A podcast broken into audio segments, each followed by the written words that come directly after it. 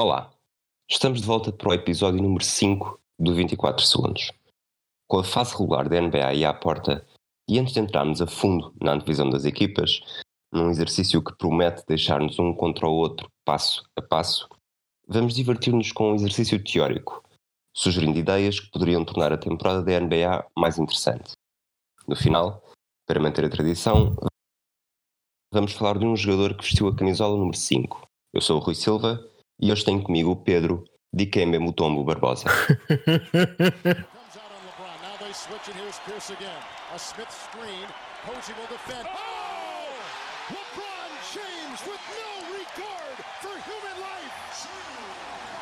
Boston only has a one-point lead. Greer's putting the ball on a play. He gets it out deep, and Havlicek steals it.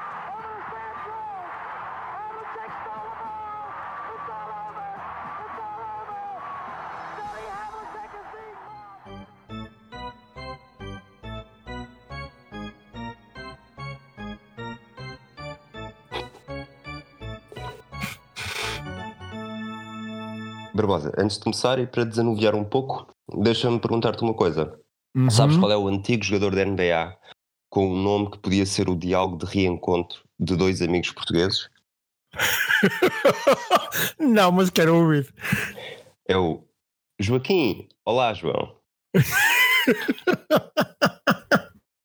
ok, ok. Hoje começamos com, com, com humor, Ahm, mas, mas parece extraordinário. Mas eh, diz-me uma coisa: agora vamos, vamos tentar trazer sempre brincadeiras com nomes. Eu tenho que começar a procurar. A NBA é fértil em, em nomes estranhos, portanto, eu acho que poderia ser uma espécie de tradição entre nós. Se quiseres, estás à vontade. Uhum. Eu sempre me surgir uma na cabeça, eh, prometo trazê-la. Ok, eu vou tentar trazer no próximo episódio também. Fica aqui prometido publicamente. Ahm, e vamos a isto, vamos a isto então. Vamos então às, às ideias que temos para, para hum, reparar a NBA de alguma forma. Estás pronto para me rebater passo a passo? Uhum, estou prontíssimo, prontíssimo, prontíssimo. Então vamos começar pelo início, como fica sempre bem dizer.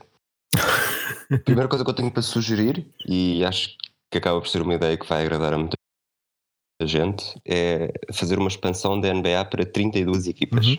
E o que é que esta, portanto, atualmente são 30, o que é que esta expansão para 32 implicaria? Primeiro, a Charlotte perdia a equipa.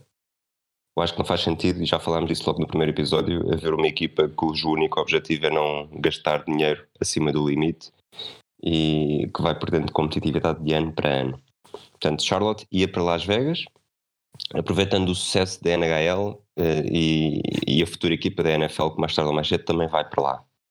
Portanto, mantínhamos 30 equipas aqui, aqui é só uma equipa que muda de cidade, e depois havia novas equipas em Seattle, que é uma coisa que acho que todos os fãs da NBA desejam há muito tempo, e acho que provavelmente nunca deveria ter saído lá, Uhum. e Vancouver. Vancouver também já teve uma equipa, na altura acabou por não correr muito bem, depois foi para Memphis, mas aproveitando aqui o ímpeto do título de Toronto, e numa altura que o Canadá está até um bocado mais virado para a NBA do que antes, e até para facilitar ideias que eu depois vou, vou expor daqui a pouco, acho que ficava bem este regresso.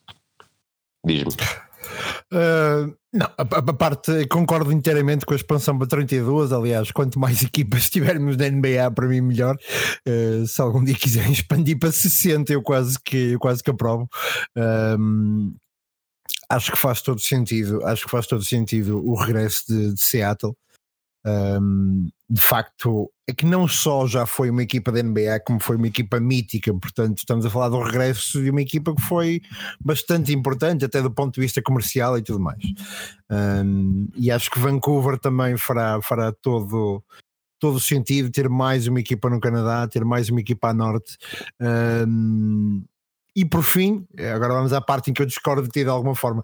Eu acho que Charlotte de facto está aqui a mais. Eh, É que nós não estamos a falar só de não estamos a falar só de um dono que procura apenas dinheiro e mais nada. Estamos a falar também de uma equipa que não tem um, hoje por hoje grande, gra- adeptos com que estejam muito investidos na própria equipa e portanto é uma, uma equipa que anda completamente a passar ao lado um, da liga uh, e, e começa a fazer cada vez menos sentido ter, ter, ter Charlotte. Uh, aquilo com com que eu não sei Até se porque, concorda. desculpa, Diz, diz, diz, diz, diz. Não sei se é isso que quis dizer, mas eh, não está aqui a pôr em causa a quantidade de fãs de basquetebol na Carolina do Norte. O problema é que os fãs da Carolina do Norte não são propriamente de NBA, mas sim de basquetebol universitário, onde aí sim, tanto Duke como a Universidade de Carolina, Universidade de Carolina do Norte, onde o, Uhum. o Michael Jordan fez a, fez a universidade, ah, tem muito mais impacto do que esta equipa que chama-se Bobcats, chama-se Hornets, anda há anos e anos e anos na- nas ruas da amargura. Sim, sim, sim, sim, sim, concordo, concordo inteiramente. Eu acho que há tradição de basquetebol na Carolina do Norte, simplesmente não há, não há, e, e não sei, eu acho que a própria história da equipa foi foi de alguma forma levando a que, a que a coisa se tornasse no estado em que está, que é um desapego, um desapego enorme entre, entre adeptos e, e, e equipa, um desapego enorme até entre os próprios adeptos internacionais e o Charlotte. Eu acho que não é uma equipa que agrada assim a tanta gente. Aquilo com que eu não sei se concorda com a mudança para, para, hum, para Las Las Vegas. Vegas. hum, tenho sempre, e eu adoro os Estados Unidos, hum, tenho sempre a ideia de Las Vegas ser uma cidade um tanto ou quanto artificial, eh, um tanto ou quanto povoada por turistas acima de tudo. Acho que a NBA tem tradição em Las Vegas naquilo que são os torneios de início do ano eh, e obviamente nas casas e apostas, mas acho que poderia ser também uma oportunidade para os Estados Unidos eh, para a NBA levar uma equipa, uma equipa para outra zona dos Estados Unidos que ainda não, que ainda não tenha. Pá, Assim no topo da minha cabeça um, para o Nebraska ou para Kansas um, acho que seriam estados também a beneficiarem com, com terem a NBA, embora depois pudessem trazer o mesmo problema, de Minnesota, mas, mas já lá iremos também. Um, é só mais essa questão de não, não sei o que é que me parece com Las Vegas como equipa. Já quando foi a, a relocation da, da, da equipa da NFL para Las Vegas, não, não, um, não me pareceu uma coisa absolutamente extraordinária. Portanto, um, ou então para Nashville, uh, não, não seria assim tão longe da, da Carolina do Norte. Um, não seria assim tão longe de Charlotte, mas, mas seria um estado, um estado com, com outra hum, capacidade para receber uma equipa da NBA e seria de alguma forma engraçado fazê-lo. Uh, de resto, completamente de acordo com a tua expansão para 32 equipas e com, e com as tuas ideias. E por favor, Ok. vamos lá meter Seattle novamente na liga. A liga precisa mesmo de Seattle. Vamos. Pronto, não concordaste com Las Vegas, mas para, para este exercício, nas próximas ideias, haver uma equipa em Las Vegas vai ser essencial. Sim, Portanto, sim, vamos sim. partir um bocadinho desse, um bocadinho desse princípio. Uhum. Portanto, se passamos para 32 e se há uma equipa que tecnicamente passa de Charlotte para Las Vegas, tende a haver uma re- reorganização de conferências. Eh, Cada conferência passaria a ter 16 equipas. Vamos concentrar-nos no Oeste agora. Portanto, o Oeste tinha 15, passava a 14 por perto de Charlotte, precisava de ganhar duas. E que duas é que eu faço aqui a transferência do Oeste para Este? Uhum. Memphis, que basicamente fica ali. Eu acho, eu acho que há três equipas que perdem, não se percebe muito bem, ou que poderiam estar perfeitamente no Oeste, que é New Orleans, Memphis e Minnesota. Uhum. Eu aqui deixei New Orleans de fora e passo Memphis e Minnesota para, hum, para o Oeste. Portanto, Minnesota eh, depois até fica muito mais perto de, do Wisconsin e de equipas como Milwaukee e Chicago. E, e Memphis também ali mais ou menos na zona no centro-este do país. O Oeste ganhava, ganhava Seattle, ganhava hum, Vancouver e ganhava Uhum. a equipa de Las Vegas.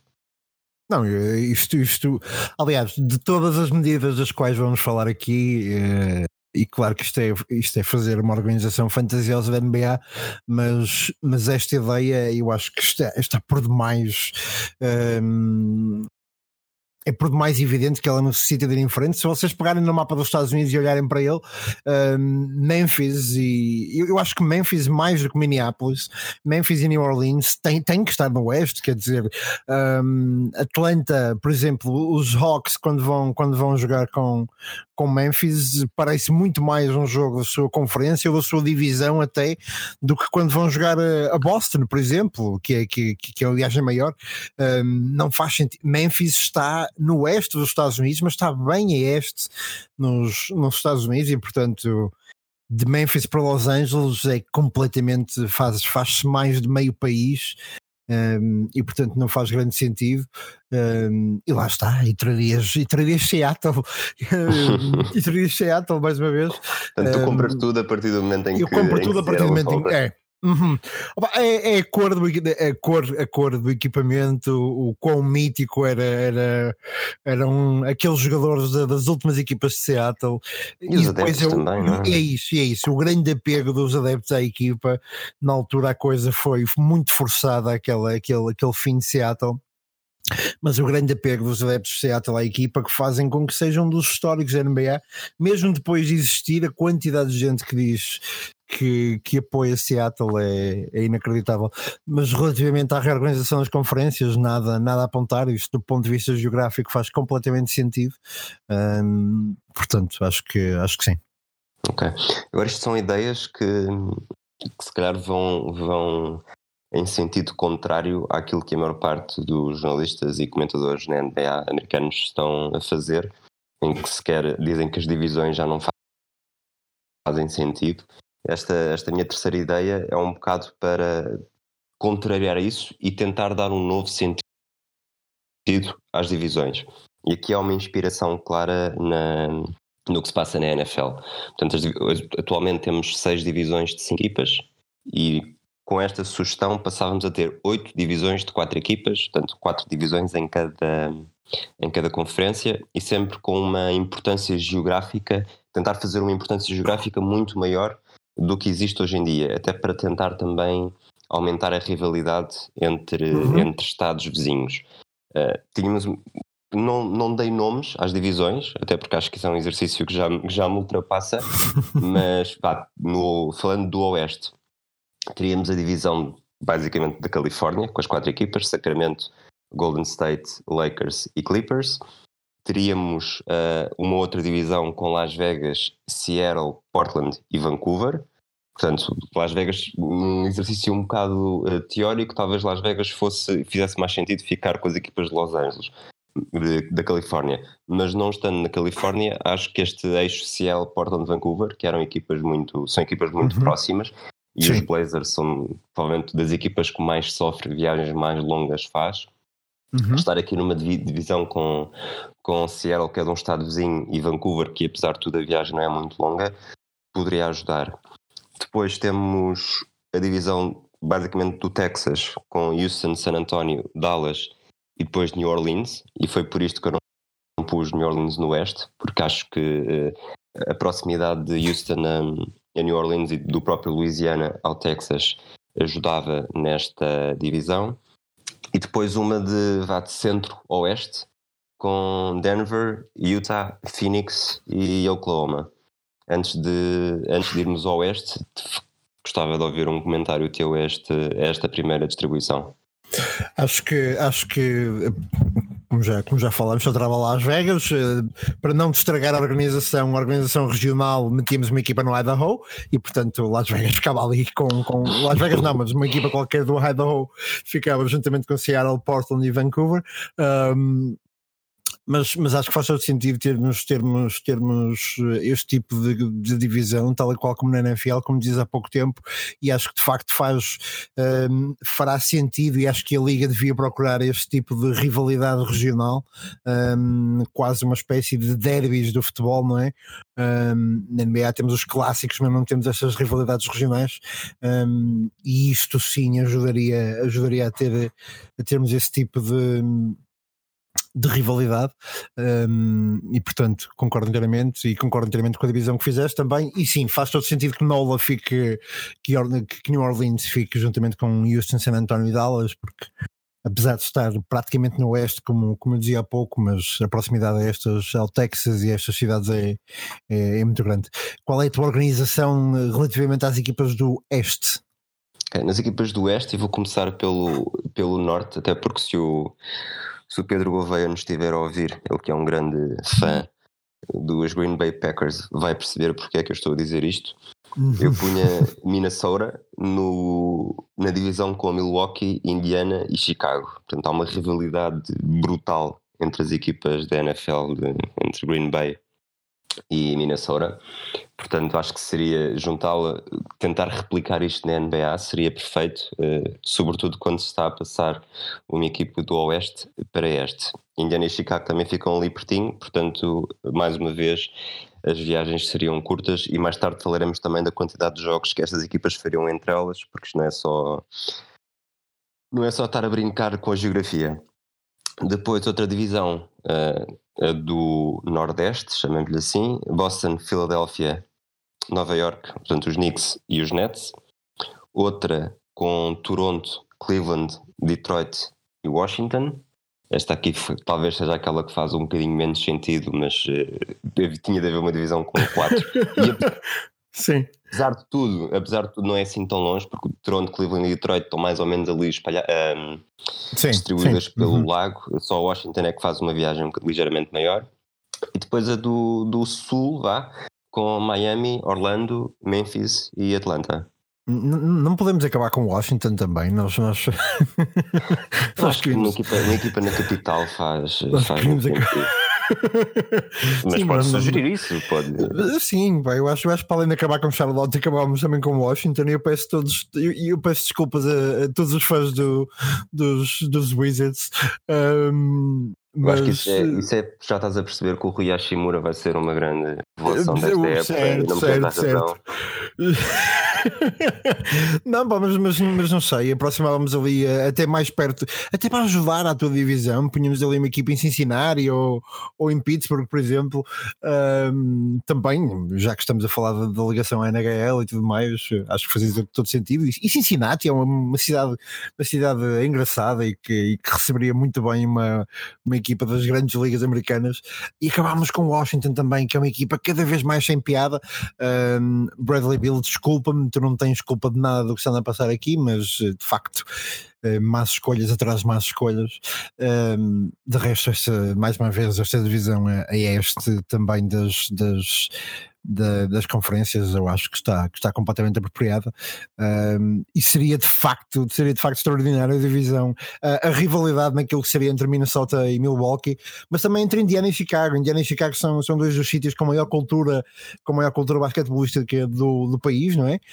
Um, Indiana muito à custa daquilo que é o basquetebol universitário também, uh, Chicago porque não só porque tiveram os bowls, mas porque também é uma, é uma área eh, em que se joga muito basquete eh, nas, nas ruas, nas, nas quadras que vão, que vão estando pelos, pelos bairros de Chicago um, e portanto criar esta rivalidade neste caso também seria, também seria muito, muito engraçado.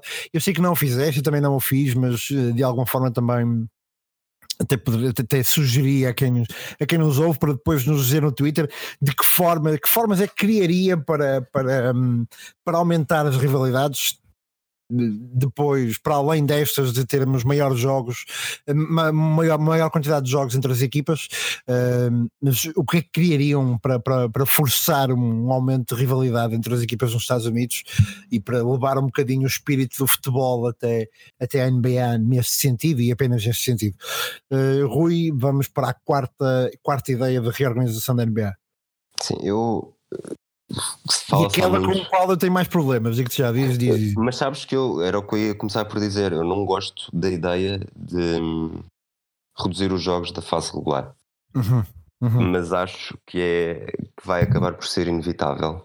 E entendo que esta, com uma possível expansão, poderia ajudar hum, a abrir caminho para isso. E porquê é que eu sou contra, porquê é que eu sou contra a redução de jogos?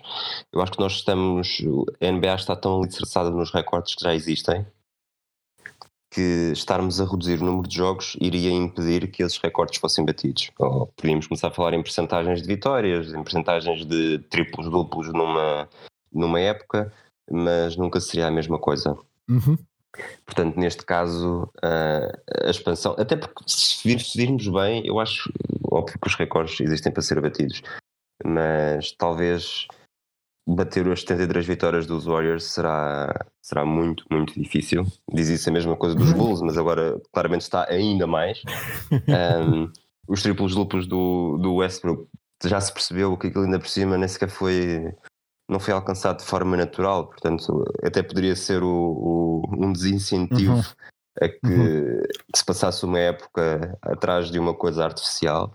Um, e de resto não há assim, acho que não há assim tantos recordes de jogos consecutivos, talvez, ou mesmo total, o número total de jogos na carreira, uh, eu acho que isso por acaso até tem algum impacto, sobretudo agora que o LeBron James está a ameaçar uh, bater todos os recordes, especialmente se resistir até jogar Sim. com o filho. Mas recentrando aqui nesta, nestas sugestões e favorecendo a redução de jogos, eu reduziria de 82 para 68, portanto menos 14 jogos. E como é que estes 68 jogos ficariam distribuídos? Jogava-se duas vezes contra todos os adversários da liga que não eram da mesma divisão, portanto contra os 28 adversários da liga, portanto dava 56 jogos, e depois quatro vezes eh, contra os três adversários de divisão. Diz-me porque é que não. Qual é o teu motivo para seres eh, contra, contra isto? Sim, relativamente à divisão que tu fizeste e à quantidade de jogos eh, com, com adversários da divisão e com adversários da liga, eu, eu- concordo com isso. A minha questão da redução dos jogos da fase regular é que para já quero ver mais NBA, portanto quero, quero ver mais, mais, mais jogos. Hum, de facto, é verdade que pelo menos hum, em algumas conferências e em alguns anos a luta pelos playoffs acabou cedo e a liga se parecia que estava a arrastar nos últimos tempos. Um, e depois também começamos a falar muito eh, da divisão de jogo, da, da, da redução de jogos à custa daquilo que é uma coisa que não que na NBA não se gosta muito, mas que é necessário fazer, que é o controle de minutos, a restrição de minutos das estrelas. Um, eu acho que reduzir a quantidade de jogos é reduzir também minutos para, para rookies, por exemplo, e para rookies que começam eh, a aquecer normalmente depois, depois do All-Star. Um, e é reduzir as probabilidades de algumas equipas fazerem pá, fazerem recuperações e séries extraordi- como, como fez Miami, por exemplo, há dois anos, embora depois tenha falhado os playoffs, eh, mas em que faz aquela recuperação extraordinária depois quase até ao fim. Um, eu, sei, eu sei que, ok, vocês podem me contrariar dizendo tudo bem, mas po- pode-se fazer uma recuperação também a partir do jogo 50 até o jogo 68 e portanto vai dar ao mesmo. Não é, não é, não é igual, não é? As coisas ficam decididas um bocado mais, mais cedo. Mas de facto é mais, mais esta questão de haver menos NBA. Agora temos que respeitar mais eh, a, a lógica dos treinadores de reduzirem um, os minutos, de reduzir a carga sobre as suas principais estrelas. Nós não podemos exigir. Se quisermos NBA com 82 equipas, não poderemos exigir que as estrelas joguem sempre, que joguem sempre também em noites eh, back-to-back, não é? Um, e portanto, é- isso é um. Temos que dar com uma mão, mas tirar com a outra também. Portanto, eu defendo que o número de jogos se deve, se deva manter, mas sem qualquer tipo de multas e coisa com que se pareça, que já aconteceu na NBA, para, para restrição de minutos dos, dos jogadores. Então, mas diz-me uma coisa, até porque nesta parte também me sinto um bocado afetado. A NBA é um desporto cada vez mais global. Há cada Uhum. vez mais turistas a marcarem férias para os Estados Unidos para ver um determinado jogo. Uhum. Imagina gastar, gastar centenas de euros, eh, queres ir ver um jogo dos Clippers, vá, para ver o Kawhi e o Paul George, e chegas lá e eles estão a, A descansar. eles estão a descansar. Não achas que isto defrauda também o. E hoje em dia eh, a NBA quase que está mais alicerçada nos fãs, tem mais fãs no estrangeiro do que nos Estados Unidos. Acho que só, só com os, os fãs da China, e se calhar vamos acabar por falar disso hoje, ou no futuro, eh, são mais do que os americanos. Né? Não dão tanto dinheiro, obviamente, Uhum. mas, mas neste esforço de globalização da NBA, o estrangeiro hoje em dia tem muito mais, tem muito mais impacto do que o americano. Eh, não achas que isso seria, seria defraudar um bocadinho? Ou estamos a potenciar Eu que acho- permitindo. Uhum. Eu acho que acima eu acho que é preciso, eu acho que a situação mais urgente na NBA eh, é justamente a fase regular. E, e tu vais falar de duas ideias a seguir que muito poderiam beneficiar a fase regular. Eh, a fase regular, hoje por hoje, a partir do momento, não sei se concordas comigo, mas eh, a partir do momento em que foram criadas as, as big teams, não é? As, os big trees, uh, as, as, equipas com, com, com vários All-Star, a partir desse momento a fase regular de facto perdeu muito do seu, uh, do seu encanto. Isto porque algumas equipas são um bloco autêntico nos playoffs e quando estamos a falar de algumas equipas é, por exemplo, nós, estamos, nós temos hoje em dia um, ehm, o Oeste dos, da, da NBA é tido como provavelmente a conferência mais forte de todos os tempos. Ainda assim, mesmo assim, mesmo neste Oeste que é um, que é um banho de sangue, digamos assim, eu diria que há 6, 7 equipas que são um lock automático para os playoffs. Um, Sim, mesmo não se sabe a ordem que elas estão, já sabe que vão lá estar. Exatamente, exatamente. E mesmo a ordem, ok, depois pode haver lesões a meio do ano e tudo mais, uma equipa que está pior, uma equipa que está melhor, mas mesmo a ordem ela não é muito difícil de, de, de ir colocando, de ir imaginando, exatamente, de prever. Portanto, eu acho que é preciso tratar a fase regular da NBA. Uh, eh, eu acho que é preciso reduzir o número de estrelas por uh, equipa. Isto, claro, que é muito difícil fazer artificialmente. Eu também não Mas a expansão, a expansão ajuda. A expansão ajuda, exatamente. A haver mais duas equipas a, a terem dinheiro para uhum. gastar, para contratos máximos. Sim, isto, isto, isto, para dizer, isto, para dizer, o quê? Porque, por exemplo, ok, é verdade que tu tens, um, por exemplo, em Golden State o ano passado, quando, era, quando eram as equipas do LeBron com, com várias estrelas, um, tens, tanto, tens tanto poderio que é muito fácil fazer a gestão de minutos, é muito fácil descansar. Mas, por exemplo, em Portland, tu raramente vês o Damian Lillard a, a tirar minutos do jogo para, para, para descansar.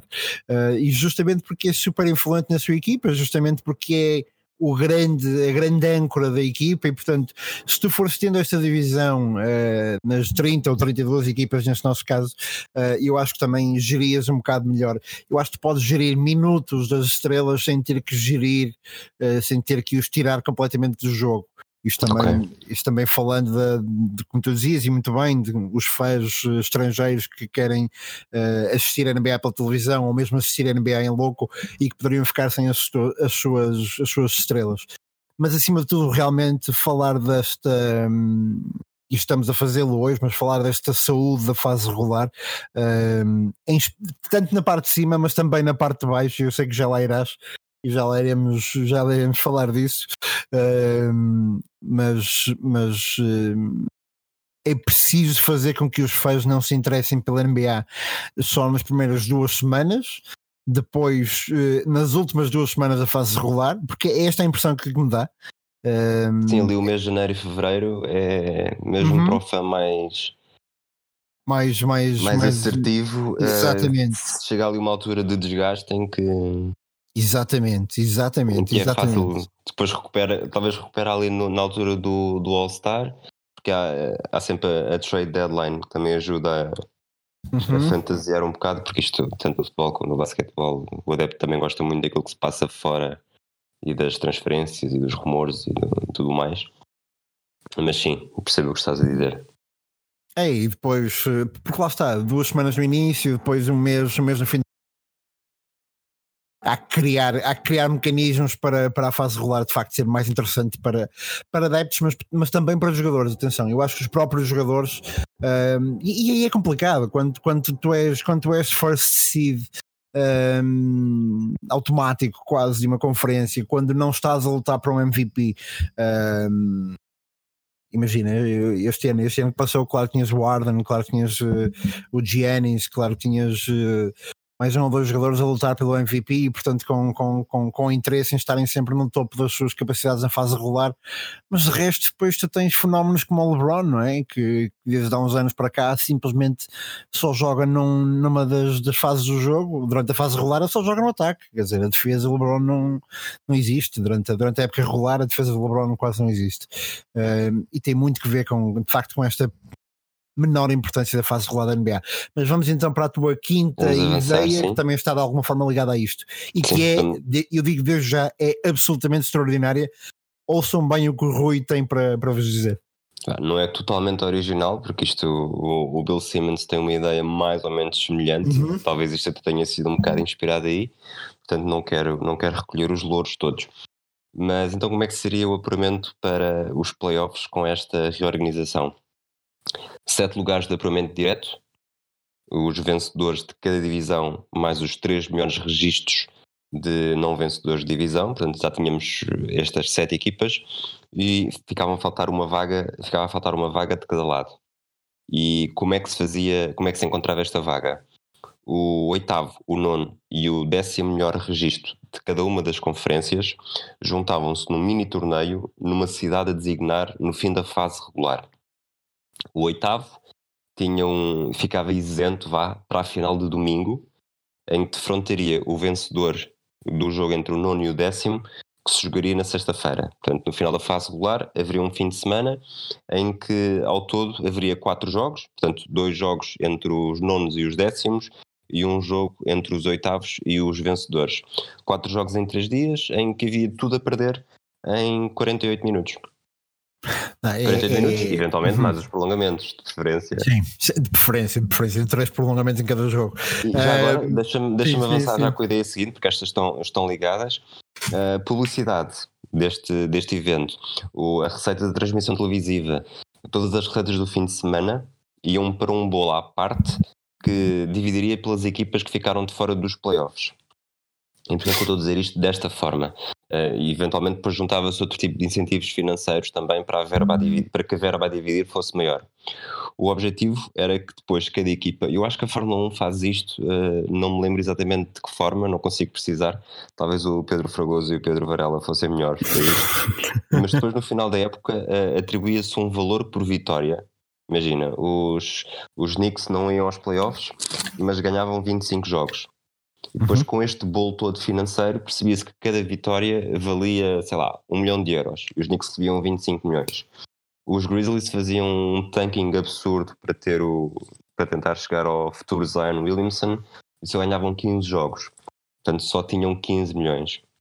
Uhum. Isto parecendo que não, e tendo em conta que os, que os governors da, da NBA são cada vez, pensam cada vez mais em cifrões e menos em competitividade, talvez isto ajudasse a manter esta, hum, esta intenção de ganhar durante toda a fase regular, sobretudo numa altura em que já se fez um avanço grande na, nas odds da lotaria, em que ter o pior registro não é necessariamente, não é necessariamente garantia absoluta de ter, ter a primeira escolha. Sim, o Adam Silver fez fez muito, fez algumas alterações muito importantes nesse sentido.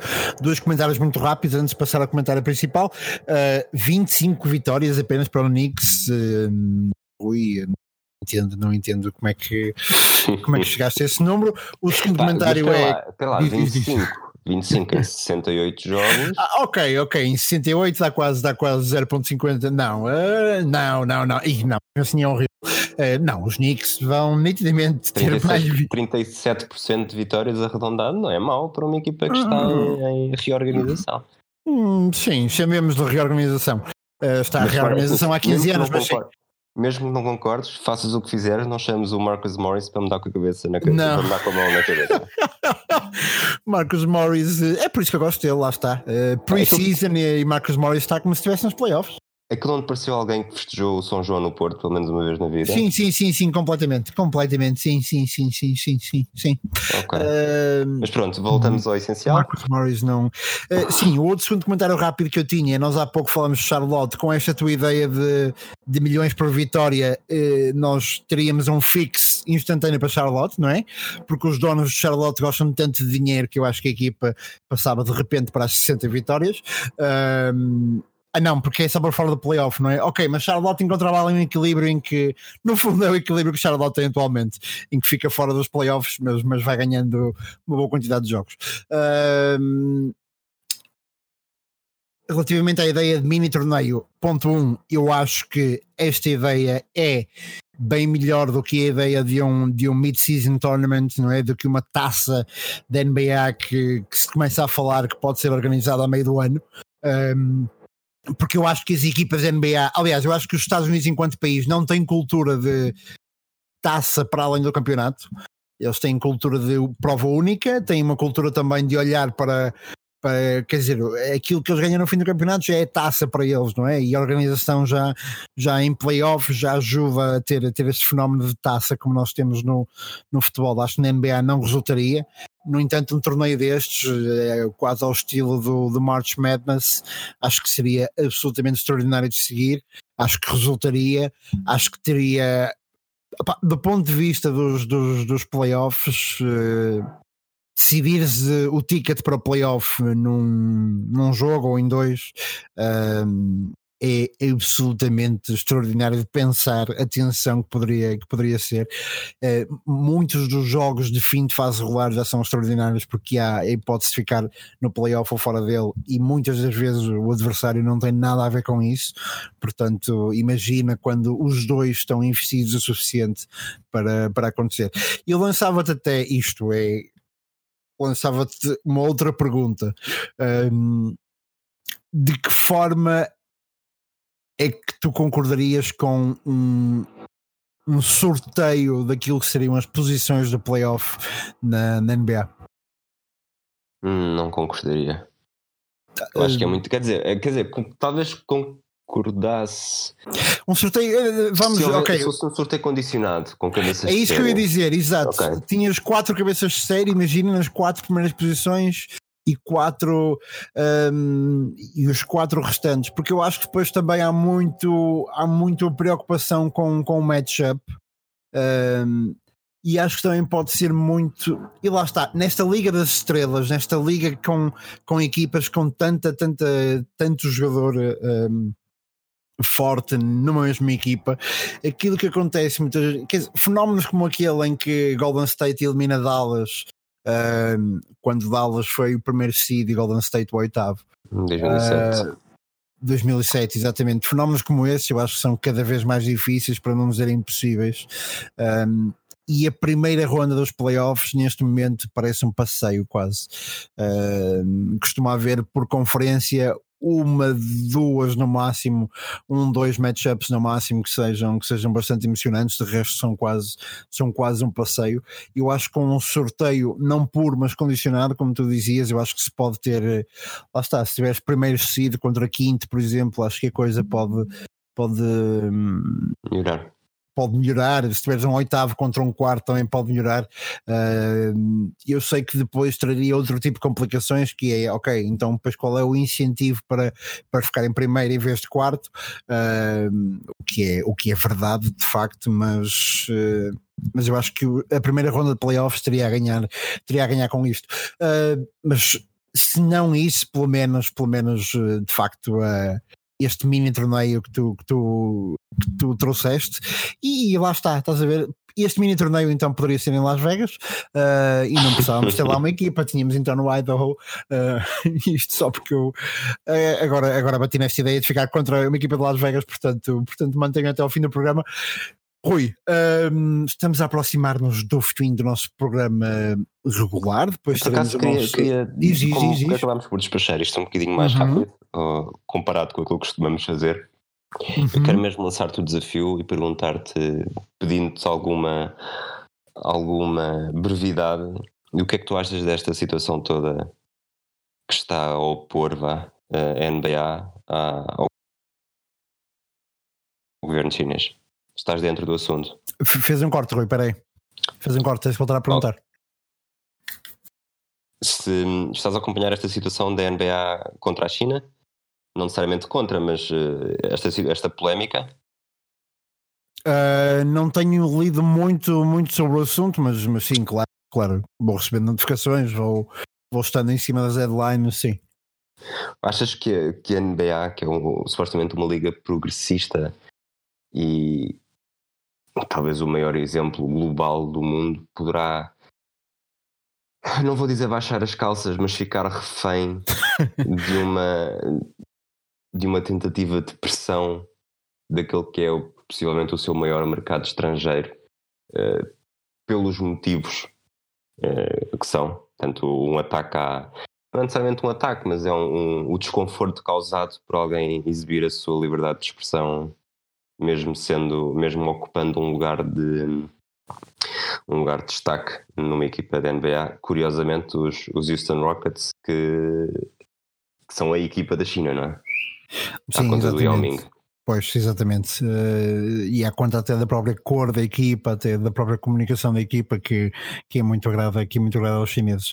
Eu acho que não, acho que a NBA não pode, não pode de facto recuar neste sentido. Acho que muitas foram as lutas da NBA também que foram elas também lutas políticas, ou, ou, em muitos momentos de luta política nos Estados Unidos, a NBA foi importantíssima. A NBA foi importante não só naquilo que foi a segregação racial, na luta contra a segregação racial, foi também importante naquilo que foi a luta contra. Um, não a luta contra a SIDA, mas a luta contra aquilo que seriam os estereótipos da SIDA e tudo mais, quando, quando um, uma das suas grandes figuras um, contraiu a doença e ok, numa primeira fase de facto uh, foi problemático, mas depois numa segunda fase a Liga muito ajudou isso.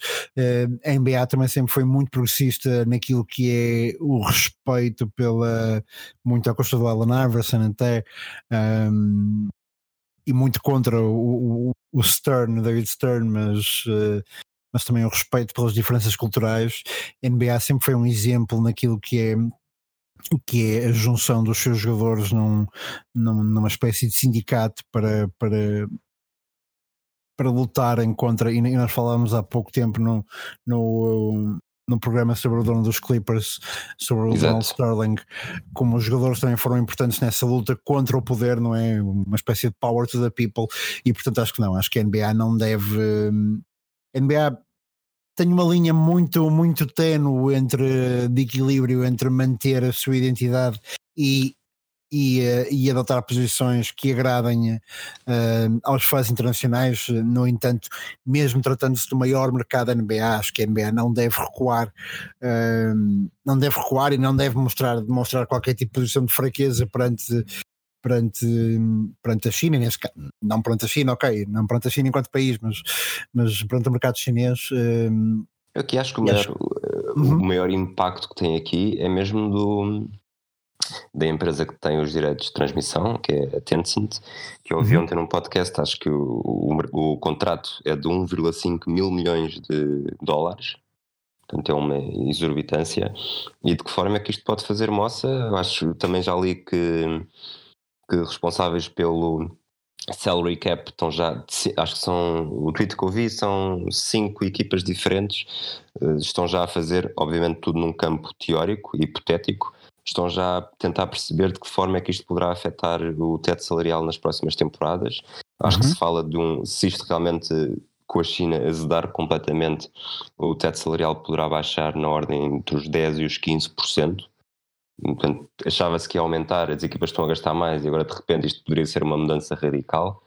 Um, como é que achas que isto, que isto vai acabar? Achas que recua, recua, um, os chineses recuam? Que eu sinceramente não estou a ver forma de os chineses recuarem.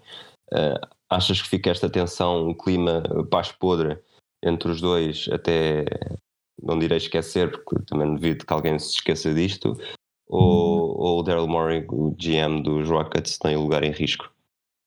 Ou é, vai, vai ter que... de fazer mesmo uhum. um pedido de desculpa muito mais muito mais encomendado do que aquele que já fez. um, o Adam Silver, em primeiro lugar, tem demonstrado ser, ser exímio a resolver crises, portanto, vamos ver o que é que, qual é a sua intervenção aqui. Uh, eu acho que os chineses não vão recuar, isto, isto acaba por ser Uh, nós temos de ter uma noção também geopolítica e isto acaba por ir mais longe do que a NBA. Os chineses não irão recuar. Uh, também acho que não se pode esquecer o assunto, portanto eu iria para a tua opção 3. Eu acho que o Daryl Morey uh, ou perderá o seu lugar ou então terá que fazer um, um, um, um pedido de desculpas por mais bah, falso que, que, possa, que possa soar, mas será a melhor forma de resolver o problema sem comprometer, uh, sem comprometer os resultados, sem comprometer os resultados financeiros da liga. Uh, se não, então, então sim, então essa redução do salary cap para, para valores que, que seriam os valores de, de, de falaste em 10%, portanto seriam os valores, julgo eu, de de, de há 15 anos, mais ou menos. Uh, não, não, não, é tanto. Uh, de há 5 anos, acho eu, eu acho que pois, estamos, estamos em 115, 116 milhões, portanto isto baixaria para os, os cento e poucos. Pois, exatamente. Sim, lá, lá está, valores de, de há 7 anos. Mas, mas terá que ser. Eu acho que a NBA não pode demonstrar uma posição de fraqueza ela própria, justamente por causa de tudo aquilo que simboliza para, para não só para os americanos e para, e para a população americana que, que gosta da NBA, mas também para, para os adeptos internacionais e, para aquilo que é a sua própria história, a história da liga a história dos jogadores na liga uh, e a sua luta ativista contra, contra todo e qualquer assunto, portanto acho que a minha, a minha opinião é que de facto a NBA não deve recuar, agora o mesmo não quer dizer que Daryl Morey não, pode ser, não possa ser um dano colateral daqui de, de toda esta história. Por outro lado também não é como se o, como se a Tencent, esta empresa chinesa, pudesse ser pressionada pelos seus clientes, porque duvido que, que possa sequer haver manifestação contra, contra esta decisão. Uhum, uhum. Na hora que estamos a gravar, uns minutos antes de termos começado, a Rachel Nichols partilhou um tweet a dizer que o jogo entre os Lakers e os Nets hoje vai manter-se. É um jogo que está marcado para a China, mas que o governo chinês estipulou que não vai, que não vai haver comentários aos jornalistas, tanto de jogadores como do Adam Silver. Portanto, isto também é um. Eu acho que, apesar de tudo, sendo, não lhe chamarei censura, mas é claramente uma forma de manter as pessoas caladas para não piorar a situação, uhum. acaba por ser uma decisão talvez inteligente para ver se, se isto acalma até ser resolvido a bem, porque eu esperava que isto pudesse ser resolvido a bem. Uh, sem custar, sem custar o emprego ao Daryl Morey, que apesar de tudo acaba por ser um dos GMs mais, mais não diria excêntricos, mas mais criativos que a NBA tem visto nos últimos anos. Sim, sim, sim, sim, sim, sim. Uh, sim, Daryl Morey é, é, de facto um do. Não, mas, mas, mas uh, só um último comentário aqui. Nós falamos tanto, e, e, agora partindo um bocado para outros esportes também, nós falamos tanto muitas das vezes da artificialidade dos desportos americanos. Um, face, isto, isto, acontece muito com adeptos de futebol, uh, que falam muito da artificialidade dos esportes americanos, porque são franchises, porque. Um, porque não há muitas rivalidades locais e tudo mais, ao contrário do futebol, não é? Do futebol europeu. A grande questão é que numa época em que o futebol europeu está ele está cada vez menos carismático, cada vez menos envolvido com política. É curioso perceber como na NFL tivemos o caso do Kaepernick, que foi tão polémico e que pôs tanta gente a discutir, uh, a discutir racismo nos Estados Unidos, ou, ou, ou, ou, ampliou essa discussão de racismo nos Estados Unidos. E neste caso, na NBA, também temos alguém, aliás, temos uma, uma confusão enorme instalada à custa de alguém que que, que decidiu apoiar a, a luta política de, de, de, Hong Kong. E portanto, esta é a minha questão. Uh, a artificialidade dos esportes americanos não é, é mais um mito do que outra coisa. Hoje em dia, nos, e, e, também é por isso que eu acho que a NBA não pode recuar. Uh,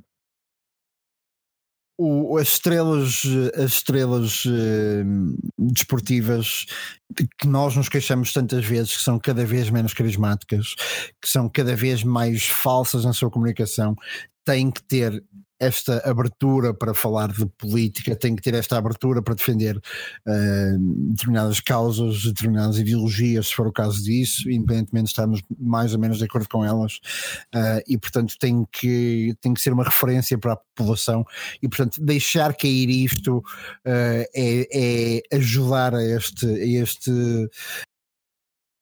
esta, esta lógica, esta forma de estar da China, até da China relativamente a Hong Kong, uh, nós teríamos que estar aqui muito tempo e falar também de, de questões, de questões políticas que não é não que interessa para o caso, mas pronto, a minha nota final é a NBA de forma alguma Uh, deve recuar no máximo. E o pior é que eu, é, o pior aqui no meio é justamente ser com os Houston Rockets, acho eu, um, porque é a grande equipa da NBA na China, é a grande um, é grande referência para, para os chineses na NBA. Um, portanto, lá está. Mas, mas eu, enquanto organização NBA, não recuaria e, e, e, e de forma alguma impediria os jogadores de continuarem a, a dar a sua opinião. Ok.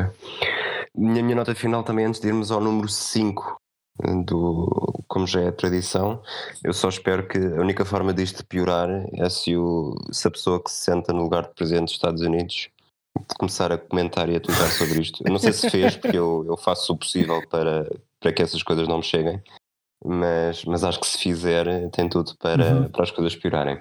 Que eu saiba ainda não o fez, está demasiado ocupado com, com tweets sobre, sobre a Turquia e sobre aniquilar a economia turca para. para ok. Para avançando, avançando, número 5, eu sinceramente não fiz pesquisa absolutamente nenhuma para falar uhum. deste jogador. Eu acho que já, já houve gente no Twitter esta semana que adivinhou sobre, sobre quem é que eu iria falar.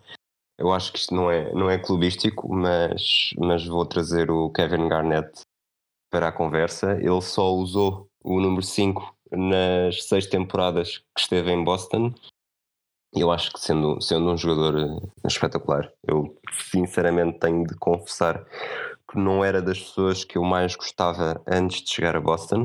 E não vou dizer que depois de chegar a Boston o passei a adorar, mas o impacto que ele teve naquela equipa Uh, a forma como conseguia contagiar colegas e, e, pavilhões e os resultados, portanto, os Celtics foram campeões logo na primeira época e apesar de tudo eu acho que ele foi o se o Paul Pierce era o líder por tradição ele talvez fosse mais líder por exemplo uhum. uh, teve um impacto fenomenal nos Celtics e é um dos, um dos grandes obreiros desse título depois teve algum azar ele lesionou-se na temporada de 2009 e, e há quem diga que se ele não se tivesse lesionado os Celtics voltariam à final, tal como fizeram em 2010. Aí foi, foi outro jogador a lesionar-se, o Kendrick Perkins, no jogo 6, se bem me lembro. Portanto, poderíamos ter tido três temporadas consecutivas de final Celtics-Lakers para, para tornar a rivalidade ainda mais bonita. Um, depois foi perdendo capacidades em 2012, numa época que, que foi encurtada pelo lockout, ainda estiveram um passo muito pequeno de, de, atingir a final, mas depois é o célebre jogo, o célebre jogo do LeBron James em Boston, que ele faz aquela eh, cara brutal de quem uhum. está completamente decidido em sozinho garantir a vitória. E depois também, talvez um dos momentos mais decisivos da carreira do Garnett em Boston, foi ser trocado num negócio que foi que hoje em dia é visto quase como um roubo a quantidade de, de, escolhas de draft e escolhas de draft bem colocadas, bem posicionadas que trouxeram para Boston e potenciaram esta, esta renovação da equipa praticamente sem precisar de fazer uh, tanking. Uhum. Não, não, não foi, foi um roubo mesmo. Foi... Não, não, relativamente ao Kevin Garnett, concordo inteiramente com aquilo que disseste. O Garnett que era que já era um, um, um, extraordinário basquetebolista e uma grande influência cultural também em, em Minneapolis.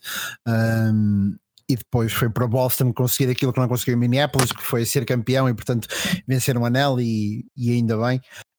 Um, Agora, relativamente a essa transferência, de facto foi um roubo que impediu os Brooklyn Nets durante muitos anos de, de serem minimamente com, competitivos até chegar, até chegar a nova gestão, uh, um novo GM que, que, de facto operou milagres ao nível do, do Daryl Morey, justamente falamos dele há pouco.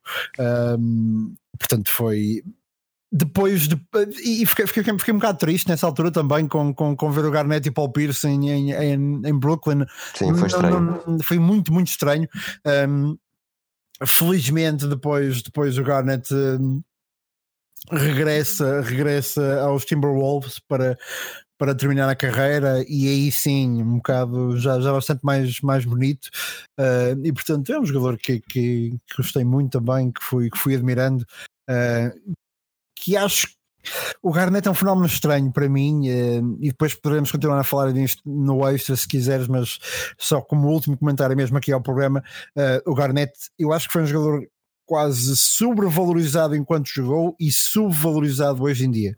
Uh, o que é um fenómeno, que é um fenómeno estranho, mas muitas das vezes parecia um jogador mais influente do que aquilo que era quando estava no ativo. Quando digo mais influente era ok, o Garnett eu acho que nunca foi um uh, top 3, top 5 da liga, mas era visto como tal em algumas das épocas uh, e hoje em dia também, por outro lado, é subvalorizado no sentido em que toda a gente se esquece dele uh, nas discussões para até para os melhores da década quase, ou para os melhores de, deste, deste, deste século, quando, quando o Garnett tem por direito próprio que estar nelas. aproveito isto, Rui, para fechar o programa então. nós continuaremos naquilo que será o conteúdo conteúdo extra em que continuaremos a falar destes, destes jogadores número 5 que foram habitando a NBA desde, desde o seu início. Uh, relativamente ao programa normal, digamos assim, ao programa comum, ele termina aqui. Se quiserem aceder ao conteúdo extra, já sabem, uh, já sabem, ou, ou digo-vos agora. Uh, vão até www.hemisfériodesportivo.pt barra Patreon. Patreon escreve-se com P-A-T-R-E ON e ficarão por lá a saber o que é que temos para oferecer aos membros do nosso do nosso do nosso Patreon. Uh, de resto, esperemos que tenham gostado deste nosso episódio. Foi o último episódio um bocado mais brando, diria eu. Uh, não sei se concordas, Rui, mas um bocado Sim, mais brando antes vamos de. A, vamos acelerar a sério. Para a semana vamos acelerar muito, muito, muito a sério, uh, de forma competitiva e entre nós também, de forma muito interessante naquilo que é a análise, porque está aí a chegar a NBA, eh, está quase, quase, quase a começar, estão quase a começar as nossas noites e estão quase a começar os nossos programas semanais em que falamos do jogo finalmente, em que falamos daquilo que se passa dentro da quadra, em que falamos de médios, de pontos, em que falamos de assistências, em que falamos de afundanços, em que falamos de parboices, em que falamos de tudo aquilo que nos vier à cabeça. De resto, Rui, muito obrigado por este programa e um abraço e até à próxima, também a nossa audiência. Até à próxima.